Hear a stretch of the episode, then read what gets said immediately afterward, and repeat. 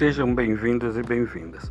Na aula de hoje, nós tentaremos definir o que é pré-história e quais são as principais características dos períodos Paleolítico, Neolítico e Idade dos Metais. Vamos brotar fortão?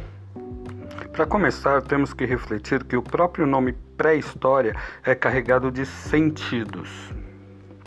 O que temos que entender é que a escolha desse nome é uma questão equivocada. Por quê?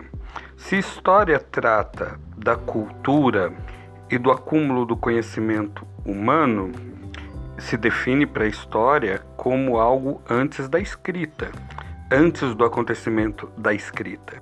Logo, isso diz que o que aconteceu antes da escrita não foi uma produção cultural de relevância.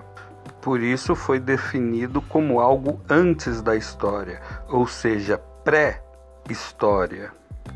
A escolha desse marco divisório, ou seja, do que é história e do que é pré-história, vem carregado de um significado eurocêntrico que coloca a Europa como centro dos acontecimentos históricos universais. Mas, professor, nós podemos usar outro divisor temporal? Sim, claro que podemos. Mas antes de pensar em outro divisor temporal, vamos entender essa divisão clássica da temporalidade, em que se estabelece um marco entre história e pré-história. O que é mais tradicionalmente aceito é que a história começa com o surgimento do homem. O gênero Homo surge mais ou menos há 2 milhões e 500 mil anos atrás. E ela se encerra com o surgimento da escrita, mais ou menos há 3.500 anos antes de Cristo. Sempre se utiliza o mais ou menos porque não é preciso falar dessas datas. Essa divisão temporal necessariamente não respondem às perguntas do estudo da área, porque ela é carregada daquele sentimento eurocêntrico que nós comentamos. Então vamos é, recorrer a um outro tipo de datação. Vamos recorrer a uma outra ciência para linkar os estudos com a história. É, vamos recorrer à geologia. O espectro utilizado por essa ciência é bem mais longo do que o da história, porque a geologia ela se preocupa com a formação da Terra e não com a origem do ser humano. A geologia estuda a formação rochosa do nosso planeta e outros fenômenos relacionados.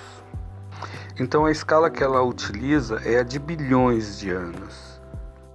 O que vai nos interessar para essa investigação da pré-história é exatamente a era Cenozoica, o período quaternário da era Cenozoica que vai da época do Pleistoceno até a época do Holoceno.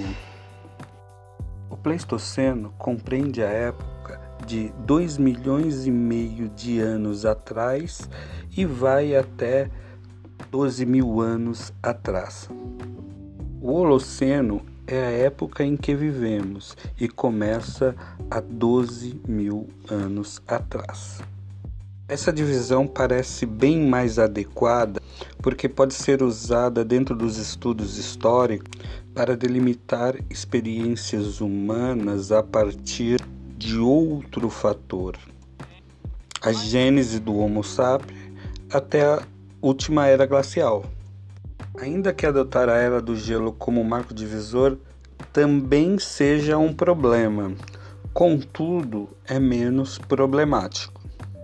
Aí a gente pode entender que as atividades humanas conhecidas como paleolítico e paleo significa antigo, lítico, pedra.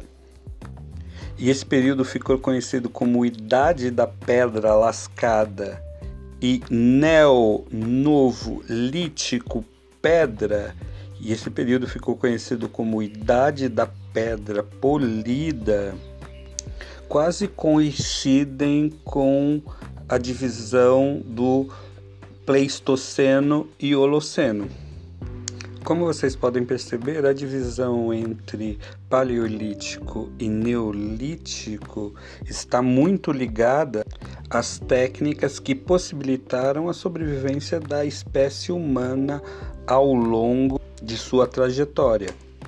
Ou seja, o desenvolvimento de certas tecnologias, como desenvolvimento de ferramentas a partir das pedras, a partir das rochas, que define essa divisão entre paleolítico e neolítico.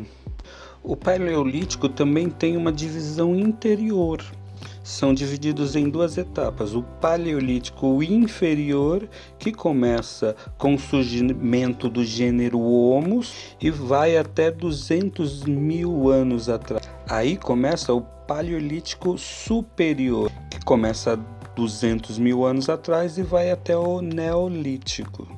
Vale destacar que a coisa mais importante para dividir o Paleolítico inferior do superior e também o Paleolítico do Neolítico, uma das principais fontes que nós utilizamos para isso é a história da arte. E aqui fica a sugestão do tour virtual visita à caverna de Lascaux na França para ter contato com algumas pinturas conhecidas como pinturas rupestres. Então vamos lá para as principais características de cada um desses momentos. Primeiro, o Paleolítico. A sociedade paleolítica é aquela que nós conhecemos até pelo cinema, como os Flintstones, né? E vários outros desenhos animados, como A Idade do Homem das Cavernas. E esse nome, apesar de ser complicado usar esse tema, ele advém da ideia de nomadismo. E o que é o nomadismo? O nomadismo é a prática de não se fixar, de não ter moradia fixa. Essa sociedade ela mudava de tempos em tempos de acordo com as necessidades de recursos, de recursos para a sobrevivência. Eles se estabeleciam no lugar que tinham animais para caçar, peixe para pescar, frutas para colher, até o tempo em que esses recursos acabavam, se esgotavam. Aí eles mudavam para outro, que ofereciam mais ofertas. Por isso que eles habitavam em caverna, porque a caverna já era lugares prontos dados pela natureza e ali eles tinham segurança, tanto quanto animais que ofereciam risco para eles, quanto a intempérie do tempo. Ali também surgiram as primeiras ferramentas a partir de pedras, de rochas. Ali ele pegava pedras pontudas e os utilizava como ferramenta, é, de maneira muito crua, muito precária, mas utilizava. Daí, pelo uso dessa pedra bruta, que vem o nome de Idade da Pedra Lascada. Outra característica importante dessa sociedade é que nessas cavernas são encontrados diversos registros das atividades humanas, porque eles deixavam pinturas feitas com diversos materiais, inclusive até com sangue e outros materiais que eles tinham disponíveis ali, e eles faziam pintura das suas atividades, das suas rotinas. As principais pinturas rupestres que foram encontradas mostram essa ideia da atividade do cotidiano homens representados perto de animais em atividades de caças e coisas desse tipo. Outra coisa que nós não podemos esquecer é que foi no Paleolítico inferior que o homem alcançou o domínio do fogo. Talvez essa seja uma das maiores revoluções já vividas pela humanidade. Dominar o fogo possibilitou inclusive o cozimento de alimentos. que foi predominante para a evolução da espécie. O período neolítico, nós assumimos que ele começa mais ou menos há 10 mil anos atrás, no final do Paleolítico. A grande marca do período neolítico foi o que ficou conhecido como a Revolução Agrícola. É nesse momento que o homem desenvolve a técnica do plantio. E é nesse momento também que o homem consegue domesticar animais, tanto animais para atração, a utilização no seu cotidiano, quanto animais para comer. Qual é a importância desse momento? É que nesse momento o homem ele sai daquela ideia de nomadismo, de ficar mudando de lugar para lugar e entra no sedentarismo. Ele começa a se fixar num determinado lugar.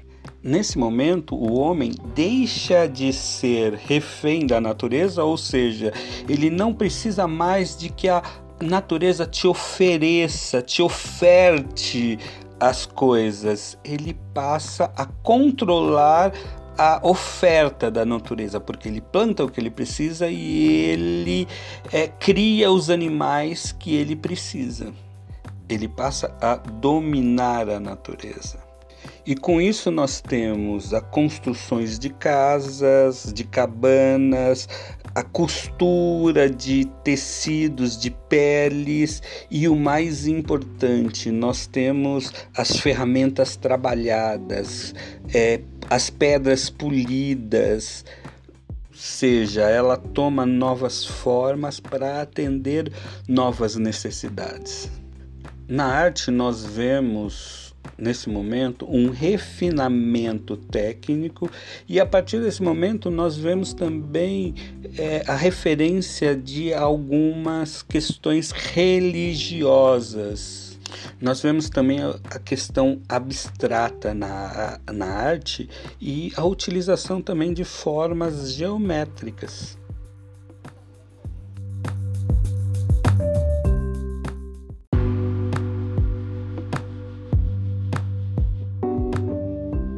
Chega mais ou menos a 5 mil antes de Cristo, nós temos mais uma grande modificação. O domínio da técnica de manipular metais, de manipulação dos metais. Nesse momento, então, se estabelece uma discussão historiográfica. Se é um novo período deslocado do Neolítico ou se é um período dentro do Neolítico. Para nós aqui, vamos tratar como um período dentro do Neolítico, é, esse domínio dos metais. E nesse período, conhecido então como Idade dos Metais, existem três grandes momentos, que é a Idade do cobre, a idade do bronze e a idade do ferro. Então, em cada uma dessas etapas há o domínio desse metal. Uma questão importante é entender quais foram as fontes utilizadas para estudar esse período. Afinal, nós estamos falando da ciência histórica e, como ciência, ela precisa de ter uma fonte de estudo.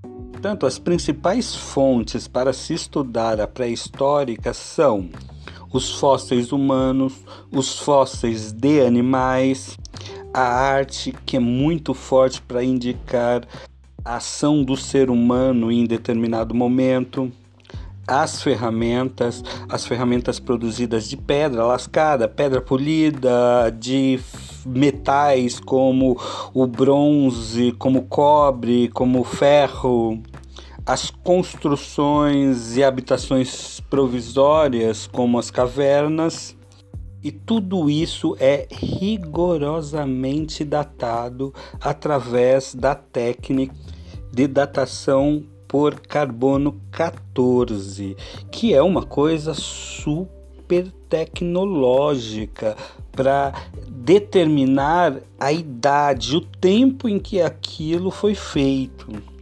Eu quero fazer a ressalva de que todas essas características que nós estamos tratando são características gerais, são características encontradas em diversos grupos diferentes e em diversos registros diferentes. Isso não quer dizer que todas as sociedades humanas obedeceram essas datações e esses períodos. Na verdade, as coincidências são bem menores do que as diferenças. Então vamos fugir dessa característica eurocêntrica para entender outros pontos. Se nós olharmos, por exemplo, para a América, os colonizadores eles massacraram e destruíram fontes históricas riquíssimas que acabam deixando um vazio muito grande no estudo da pré-história aqui na América. Felizmente, alguns desses documentos resistiram ao tempo e à ação humana. Por exemplo, aqui no Brasil nós temos os sambaquis, que são sambaquis são montes compostos de restos orgânicos que nas suas camadas mais profundas é, conseguimos achar esqueletos é, de seres dessa época do Holoceno no Brasil, ou seja, de 12 mil anos para cá. Isso são fontes históricas incríveis para o estudo da pré-história no Brasil, por exemplo. E existem muitos sambaquis em todo o litoral brasileiro. E os lugares onde eles estão mais conservados, por exemplo, é no sul. Existem outras evidências, outras fontes também, como as inscrições em cavernas no estado do Piauí. Essas inscrições do Piauí, elas são super importantes porque elas colocaram abaixo de que a vida nas Américas aconteceu muito recentemente. A arqueóloga brasileira Niede Guidon, responsável por fundar os estudos da Serra da Capivara, e a partir dos estudos arqueólogos dela nesse local, constatou que existem evidências de atividades humanas na região sul da América que datam de 100 mil anos. Então existia atividades humanas na América há pelo menos 100 mil anos. Nas pinturas da caverna da Serra da Capivara, é, feita através da datação de carbono 14 e o carbono 14 ele consegue datar com exatidão até 58 mil anos na Serra da Capivara nós temos aí 20 mil anos de atividade humana, datado através da técnica de carbono 14. Se vocês se interessaram pelo tema, procurem no YouTube a entrevista da Nied Guidon no Roda Viva porque é muito, muito, muito interessante, porque ela abre a nossa mente em relação à questão da nossa memória histórica e como o Brasil ele tem um descaso enorme em relação a isso e aí fica tão fácil a gente é, acreditar no eurocentrismo sem estabelecer uma crítica histórica profunda. É só uma dica, não é obrigatório. E é na Suméria onde nós temos os registros de escrita mais antigos, que datam mais ou menos aí entre 3.500 anos de Cristo. Isso será um tema de uma próxima aula. Gratidão, valeu e até mais.